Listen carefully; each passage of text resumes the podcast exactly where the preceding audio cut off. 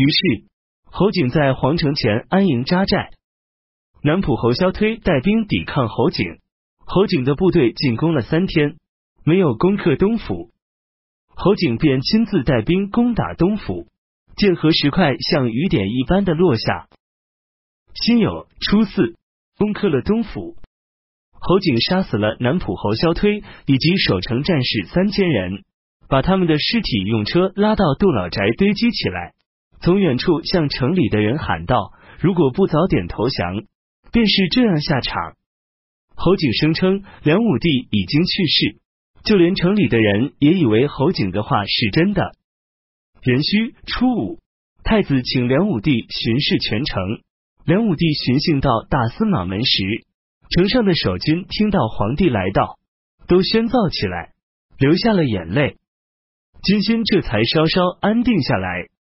姜子仪战败回到了朝廷，梁武帝责怪他。姜子仪向梁武帝叩拜谢罪说：“我以身许国，常担心不能为国尽忠而死。现在我的下属都背弃我离去，我一个人怎么能迎战侯景？”如果侯景竟能攻打到这儿来的话，我发誓会粉身碎骨以赎前罪。我不死在皇宫前面，也会死在皇宫后面。乙亥十八日，姜了一向太子启奏，要求与他的弟弟尚书左丞姜子嗣、东宫主帅姜子武一起率领一百多人打开城明门出战贼兵。姜子一带领人马一直抵达到侯景的军营，贼兵按兵不动。姜子一高呼：“你们这些叛贼，为什么不快些出来应战？”过了很久，侯景的骑兵出来了，从两面夹击姜子一。姜子仪径直向前冲，挥射杀敌。随同姜子仪起来的人不敢随他继续向前冲，敌人砍下了姜子仪的肩膀，把他杀死了。姜子嗣、姜子武相互说道：“我们和哥哥一起出来。”有什么脸面独自回去呢？于是他们俩都脱下甲胄，冲向敌人。姜子嗣被敌人的长矛穿透了胸膛而死，姜子武被刺伤了颈项，回到战壕时大哭一场，也死去了。侯景刚到建康时，以为很快就能攻克建康，所以当初他的军队号令严格，仪容整齐，士兵们不敢侵扰，凌暴百姓。等到多次攻打健康城都没有攻克时，人心开始离散、沮丧。侯景担心救援健康的军队从四面八方汇集到这里，迟早会有溃退的一天。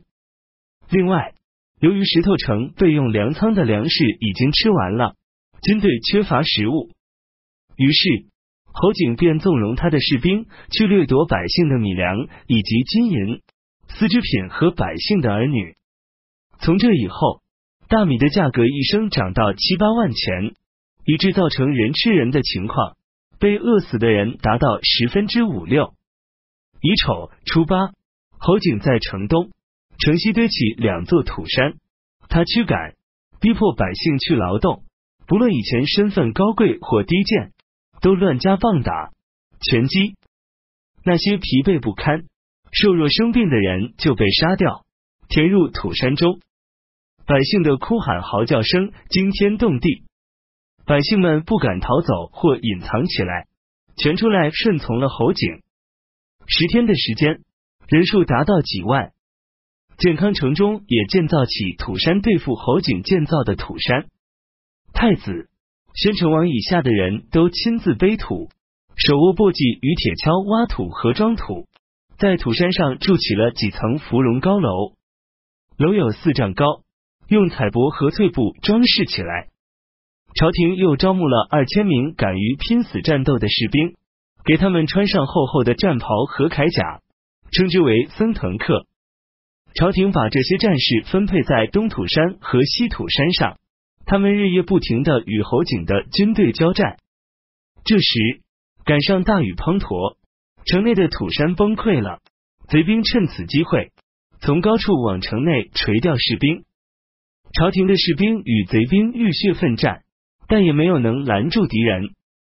杨侃命令部队多多投掷火把，形成一道火墙，以切断贼兵的来路。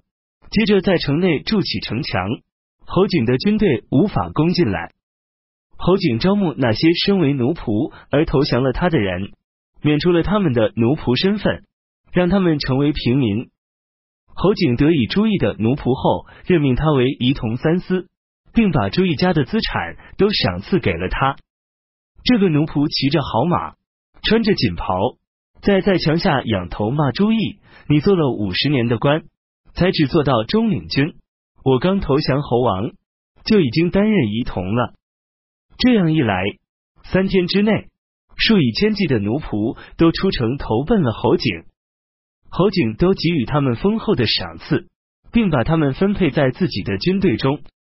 这些奴仆人人感激侯景的大恩，愿意为他拼死效力。荆州刺史湘东王萧绎听说侯景包围了台城，丙寅初九，实行了戒严。他写了檄文，派人送给他所管辖的襄州刺史河东王萧玉、雍州刺史岳阳王萧、江州刺史当阳公萧大新、颍州刺史南平王萧等人，让他们派遣军队进京救援。萧大新是萧大器的弟弟，萧是萧伟的儿子。朱毅让人送给侯景一封书信，向侯景陈述了当前的祸福利害。侯景给朱毅回了信。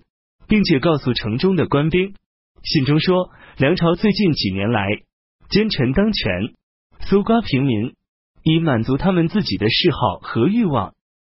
如果你们认为不是这样，请你们来看看这些今天国家的园林、王公贵族的住宅、僧侣尼姑的寺塔，还有那些在位的坤官员，他们妻妾成群，随从和仆人达几千人，他们既不耕作，又不织布。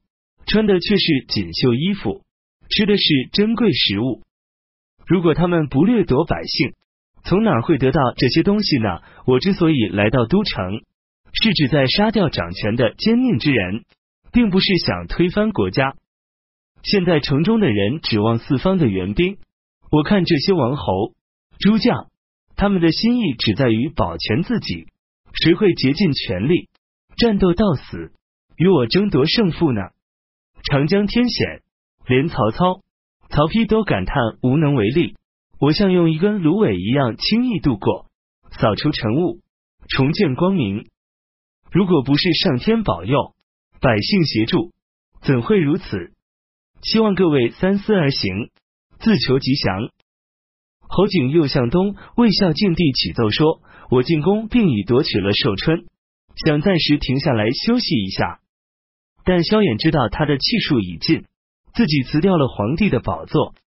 我的军队没有进入梁都，他就已舍身同泰寺了。上月二十九日，我军来到建康，天下未平，战事暂停。谈起故乡，人马都很依恋。不久，我就要整顿队伍，回到北方朝拜皇上。我的母亲和弟弟。很早就听人说被杀害了，最近收到皇上的诏书，才知道母亲和弟弟还在人间。这是因为陛下待人宽厚仁慈，高大将军念日救恩，我能力弱劣，不知道该如何报答。